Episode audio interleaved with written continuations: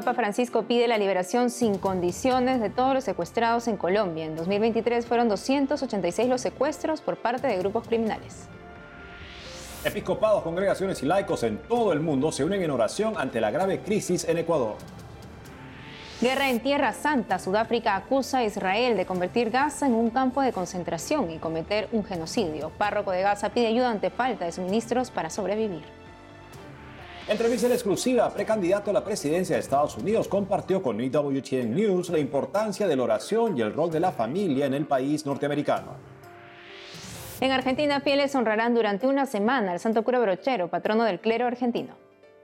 Hola amigos, hola Eddie, ¿cómo estás? Bien, gracias Natalie, un gusto estar contigo y con nuestros televidentes desde nuestros estudios en Lima, Perú.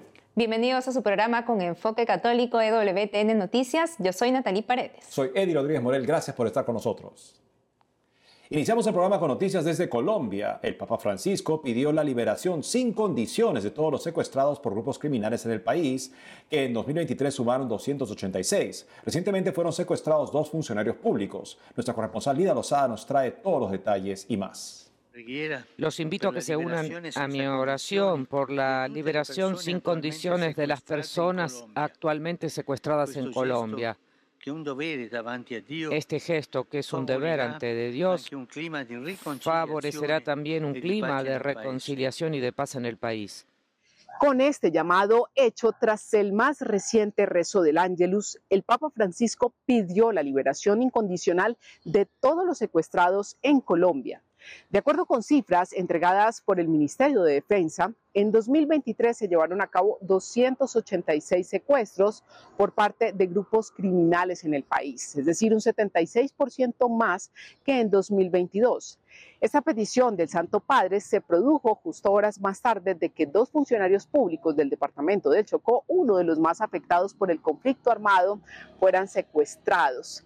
El obispo de esta región rechazó el hecho, agradeció el respaldo del pontífice y pidió la pronta liberación de Jefferson Murillo y Bliderson Arboleda.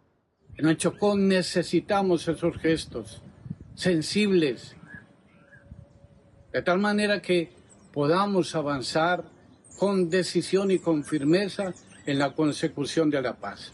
Y aunque durante el 2023 la atención sobre la migración de venezolanos en Colombia estuvo centrada principalmente en la región del Darién, territorio fronterizo con Panamá, de acuerdo con la Iglesia, la situación de estos migrantes en otras ciudades como Ibagué, desde donde les informo hoy, ubicada en el centro del país, continúa siendo crítica. Por esto, la Pastoral Social, en convenio con Naciones Unidas, tiene instalada una carpa de atención humanitaria para migrantes venezolanos. Allí semanalmente brindan ayuda a cerca de 250 personas que estando en tránsito hacia otras ciudades u otros países como Ecuador, Perú o Panamá pasan múltiples necesidades. ¿Qué les ofrecemos aquí? Uno, el registro. Es importante para WFP hacer todo el registro de la población Dos, orientación en camino. Tres, ayuda en temas de salud.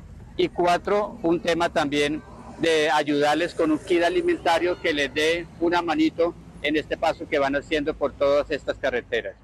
Además tenemos una alianza muy importante con OIM, que con un servicio de transporte recoge la población aquí y hacemos enlace con otro convenio que tiene WFP en una casa de hospedaje donde se les brindan tres días para el descanso. Y en algunos casos, con otras alianzas que hacemos, procuramos ayudar con kit, con un auxilio de transporte para alguna población que tiene sobre todo especialmente niños y población eh, con alguna situación de salud. Durante el 2023, la Pastoral Social de Ibagué logró atender en esta carpa más de 6.000 personas. Esperan en este 2024 generar más alianzas para prestar más ayuda, pues de acuerdo con los censos oficiales, de los 2.5 millones de venezolanos en situación de migración que hay actualmente en Colombia, cerca de 14.000 están en Ibagué. José Palencia, a quien conocimos en la carpa humanitaria, comenta que hace un mes que salió desde Maracaibo, Venezuela, y aunque en Ecuador tiene una promesa de trabajo, al no contar con recursos para transportarse con su esposa y sus cinco hijos pequeños, se ven en la obligación de caminar durante largas horas o pedir ayuda para movilizarse a través de algunos kilómetros. Un poco fuerte, claro. Pasa uno a hacer hambre, todo un poco.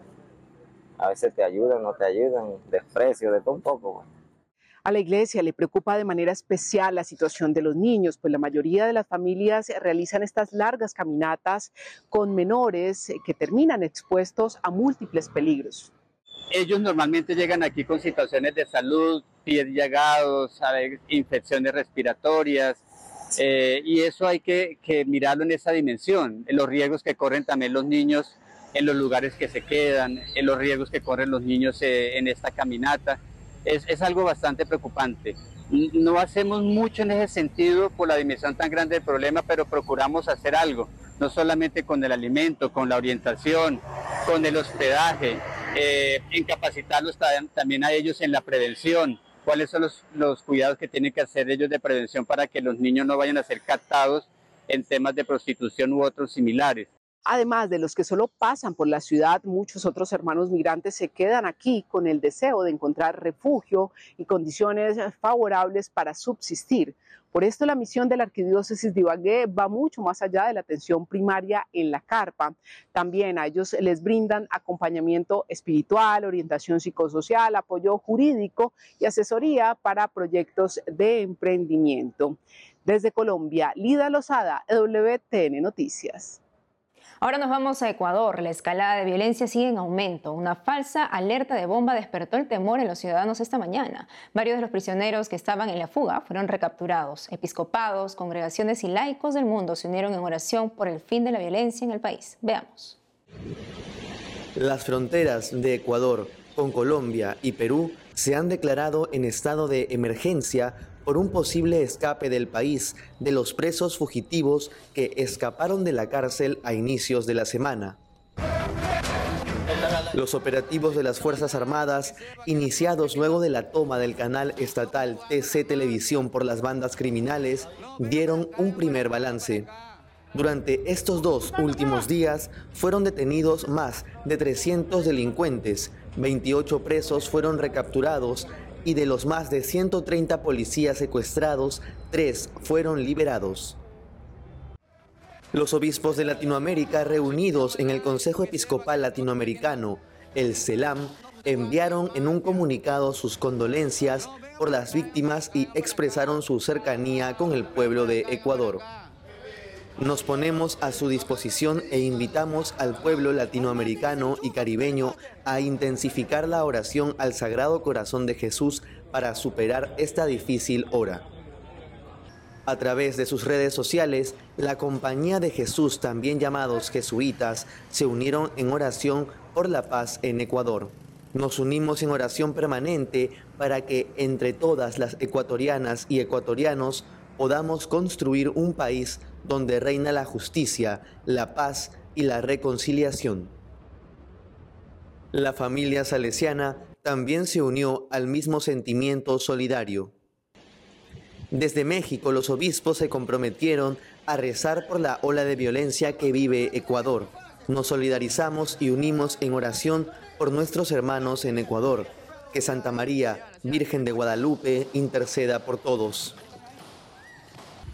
Por su parte, la Conferencia Episcopal Peruana también mostró su solidaridad con el pueblo ecuatoriano. Expresamos nuestra cercanía con los hombres y mujeres de buena voluntad que viven en Ecuador ante los difíciles momentos que está viviendo por la delincuencia organizada.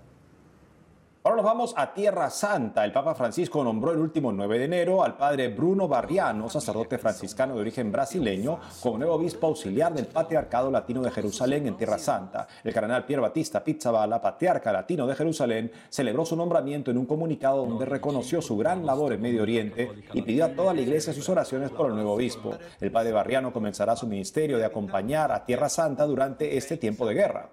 Ahora veamos cómo sigue el conflicto dentro de la franja de Gaza. Este es un nuevo túnel descubierto el 10 de enero último por las Fuerzas Armadas de Israel en la ciudad de Han Yunis, al sur de la franja de Gaza. Según el ejército israelí, en este túnel estaban ubicados los rehenes unos meses atrás. Se desconoce su paradero actual. Para llegar hasta este lugar, la defensa de Israel tuvo que lanzar un ataque aéreo que dejó siete muertos y casi 25 heridos, colapsando el hospital de la ciudad. El padre Gabriel Romanelli, párroco de la Sagrada Familia, la única parroquia católica de Gaza, informó que debido a estos ataques, la ayuda ya no está llegando al sur de la franja, el lugar a donde las mismas fuerzas de Israel habían ordenado evacuar a la población civil. Sigue habiendo mucho bombardeo, muchos muertos. Las ayudas humanitarias no siguen llegando como tendrían que llegar. Eh, llegan a cuentagotas y sobre todo al sur. Eh, y por lo tanto el peligro de hambruna generalizada es real. Se habla de unos 5.000 que necesitarían salir de la franja para ser atendidos en los hospitales eh, de Egipto o en los hospitales de otros países que han instalado en Egipto. Por eso es que sigamos rezando a pesar de, todas las señales eh, contradictorias y negativas de esta guerra que no, no quiere terminar. Esta mañana la guerra llegó a los tribunales. El gobierno de Sudáfrica denunció a Israel por conducta genocida. La Corte Internacional de Justicia inició hoy, jueves 11 de enero, las audiencias del juicio por los asesinatos en masa, los desplazamientos forzados y la actitud con la que los militares israelíes celebran los asesinatos. Mañana en la segunda audiencia de la Corte Internacional de Justicia, Israel presentará su defensa y se decidirá el veredicto. Las autoridades israelíes informaron a la prensa internacional que no creen que esta denuncia les obligue a detener la guerra. Ahora les contamos que Ron DeSantis, gobernador de Florida y precandidato a la presidencia de Estados Unidos, brindó una entrevista exclusiva a la presidenta IWTN News, Monse Alvarado. En una primera parte, ya disponible al público, DeSantis resaltó la importancia de la oración y el rol de la familia en Estados Unidos. La segunda parte de la entrevista saldrá este 12 de enero en IWTN News Nightly. Ahora veamos. Gobernador, es un placer estar aquí con usted. Bienvenida a Tallahassee. Totalmente, como floridana es grandioso estar aquí. Quiero oír un poco de dónde viene su fe. Usted nos ha dicho a nosotros y al pueblo estadounidense que su fe es importante para usted. ¿Cómo fue eso cuando era niño? Oh, sí, mira, estuve en la iglesia todos los domingos desde que tengo uso de razón hasta que me fui de casa de mis padres. Y eso es algo que se arraigó en mí. ¿Qué haces para fortalecer esa fe en Dios? Algunas personas tienen rutinas de oración, algunos hablan de despertarse a las 4 de la mañana y hacer meditaciones. ¿Qué impacto tiene la oración en ti cuando tienes toda la presión de gobernar, pero también de criar a una familia en un momento como este? Bueno, creo, realmente creo en el poder de la oración. Es una especie de sensación, es una especie de calma solo para saber que en última instancia estamos en este mundo, pero no somos de este mundo. Y cada día cuando estás en esa espesura política, te tiran cosas, te disparan todo esto, tratando de desviarte del camino, alejándote del verdadero norte. Y creo que poder rezar, estar en contacto con el Señor, te una perspectiva de que nada de eso importa. Y también puedo contarte las pruebas y tribulaciones que hemos tenido. En 2021 a mi esposa le diagnosticaron cáncer de mama. En aquel momento teníamos un niño de cuatro años, otro de tres y otro de uno. Fue muy duro cuando recibimos la noticia, pero te diré una cosa, la gente que rezó por nosotros durante esas semanas y meses tuvo un gran impacto y realmente levantó el ánimo de mi mujer. Es duro, Creo que lo que estás viviendo es especialmente difícil para alguien que quiere mantener su vida familiar en privado. Te puedes imaginar por qué los votantes estarían interesados en saber todo sobre tu vida, desde que los candidatos famosos se han convertido realmente en la moda. Quiero decir, con Hillary, con Obama, ha surgido esto del candidato famoso, pero también han surgido candidatos que se presentan como personas de fe, pero que en realidad no lo son. ¿Qué respuesta tiene usted a esa curiosidad? Una de las cosas que aportamos mi esposa y yo es, este país tiene una crisis de desintegración familiar. Hay fuerzas hostiles contra la familia, tratan de socavar los derechos de los padres. Quiero decir, debato con el gobernador de California. Señalé en la ley de California cómo pueden permitir que menores de otros estados a espaldas de sus padres vayan a California y se sometan a cirugías de género, que es básicamente mutilación. Los padres no saben ni consienten esto. Es un ataque directo a los padres y a la familia. Por eso creo que una de las cosas que aportamos es que mostramos la importancia de la familia, porque eso es lo que somos. Intentamos traer a nuestros hijos, involucrarlos y pasar tiempo con ellos. Considero que lo que representamos es una especie de restauración de la idea de que la familia es realmente la pieza central de la vida estadounidense.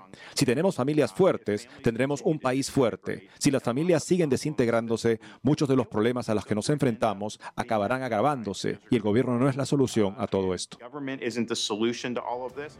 Vamos a una pausa y al volver, en Argentina, fieles honrarán durante una semana al santo cura brochero, patrono del clero argentino.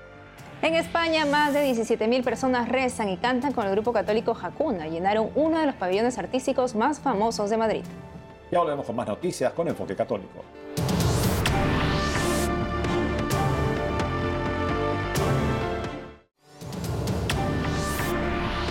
En Argentina, los cordobeses se preparan para vivir una nueva semana brocheriana, con celebraciones y actividades para honrar al santo patrono de la provincia, José Gabriel de Rosario Brochero, al acercarse el 26 de enero, el aniversario de su fallecimiento. Para hablarnos más sobre este importante evento para los argentinos, estamos en conexión con el padre Luis Salazar, rector y cura párroco del Santuario Nuestra Señora del Tránsito y Santo Cura Brochero. Padre Luis Salazar, es un gusto tenerlo con nosotros en EWTN Noticias. Padre, coméntenos primero cuál es la importancia del Santo Cura Brochero para los argentinos. Para, bueno, un gusto comunicarme con EWTN. Eh, aquí en, Argentina ha ido creciendo esta imagen de la presencia del Santo Cura Brochero, eh, que particularmente de él es un sacerdote santo mm, de Córdoba, de la provincia de Córdoba, Argentina. Es un santo que ha ingresado mucho en la devoción eh, popular mm, de toda la zona en, Argentina. Un sacerdote que nació en 1840 y murió en 1914, que ahora el 26 de enero estaríamos celebrando los 110 años de, de su muerte, de su glorificación. ¿Y cuáles son las virtudes más características del santo cura brochero que tratan de imitar los argentinos? El santo cura brochero se destacó por su eh, empeño misionero, evangelizador, donde en aquellos tiempos contaba muchas distancias, eh, pobreza y dispersión también de la gente eh, en el lugar.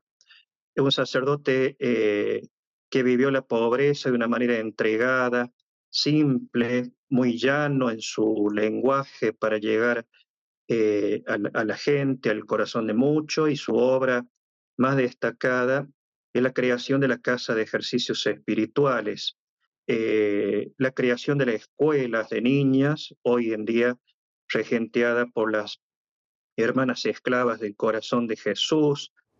Coméntenos ahora sobre esta semana brocheriana. ¿Cómo nació la iniciativa? Esta semana brocheriana eh, nace mm, en la década del 70, 1970, quizá mediados de, esa, esa, década, una vez que el santo cura brochero fue exhumado, sus restos sepultados en la capilla de la casa de ejercicio, y comienza a encaminarse hacia su glorificación por testimonio de mucha gente.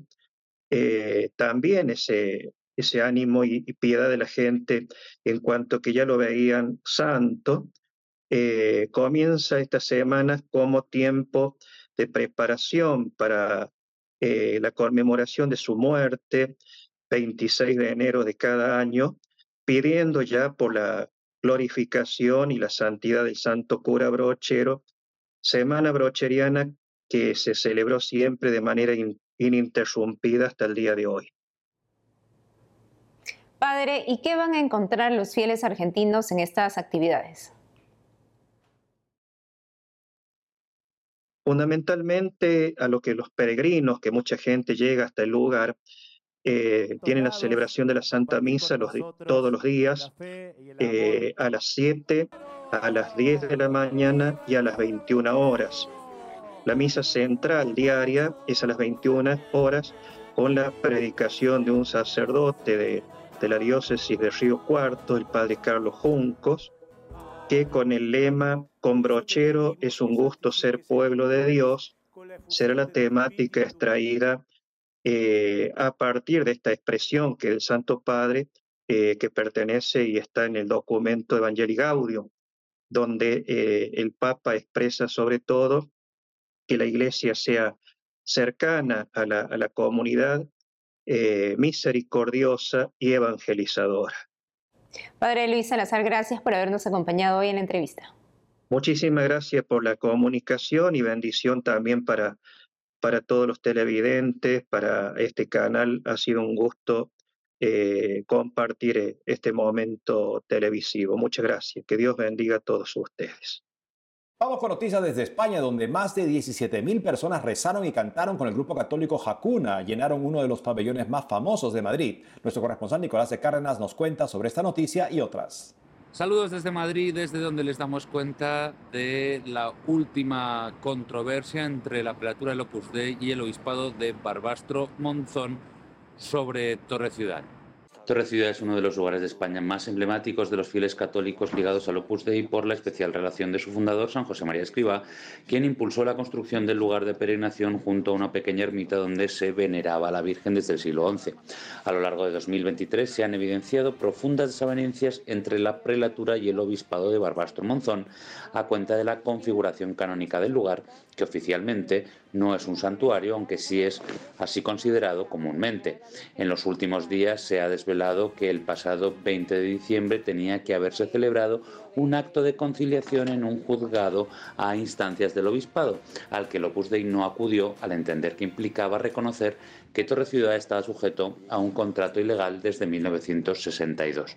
Aunque los actos de conciliación suelen ser el paso previo a la interposición de una demanda, en caso de que no se llegue a un acuerdo, el obispado no ha hecho público si finalmente lo hará. Hace apenas tres años vendieron 2.500 entradas para un concierto y fue un éxito. Hoy ponen el cartel de no hay billetes en el mismo pabellón que llenan las grandes estrellas internacionales. El huracán Hakuna fue con fuerza. Que Luis Fonsi, Laura Pausini o Alejandro Sanz llenen el pabellón Withing Center de Madrid en sus conciertos es hasta cierto punto esperable. Lo que es mucho más inusual es que el grupo Hakuna haya vendido todas y cada una de las más de 17.000 entradas del recinto, que se ha convertido en uno de los acontecimientos más relevantes en la pasada Navidad. En la mañana del día 6 de enero, solemnidad de la Epifanía y Día de los Reyes Magos, no fueron pocos los que encontraron entre sus regalos las entradas para el concierto al que acudieron personas de todas las edades, familias enteras y sacerdotes con grupos de sus parroquias. En 2021, vendieron 2.500 entradas, 8.000 en el 2022 y 10.000 en 2023. Con el concierto del Día de Reyes de 2024 han dado un salto notable y con este impulso tienen previsto acudir este año a México, al santuario de Guadalupe. Desde España, Nicolás de Cárdenas, EWTN Noticias. Hoy es la fiesta de un santo franciscano muy especial. Se trata de Santo Tomás de Cori, gran devoto del Santísimo Sacramento. Nos cuenta más de él Fray Rafael Hurtado, de la Orden Franciscana de Frailes Menores de Lima, Perú.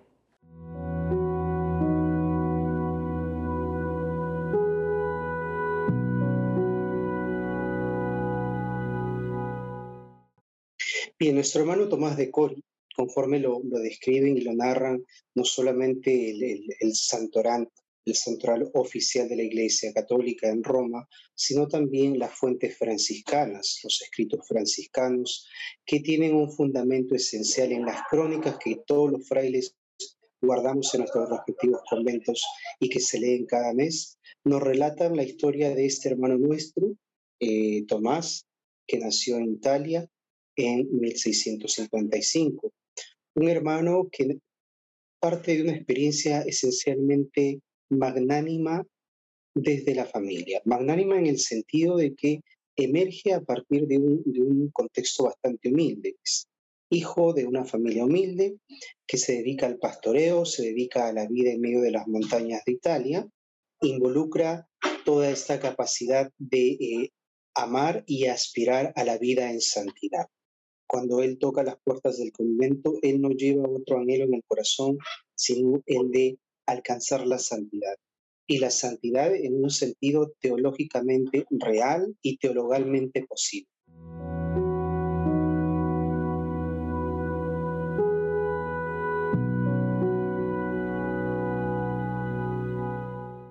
Y eso es todo por hoy amigos, gracias por haber estado con nosotros. No olviden seguirnos en nuestras redes sociales y en wtnnoticias.com. Hasta mañana.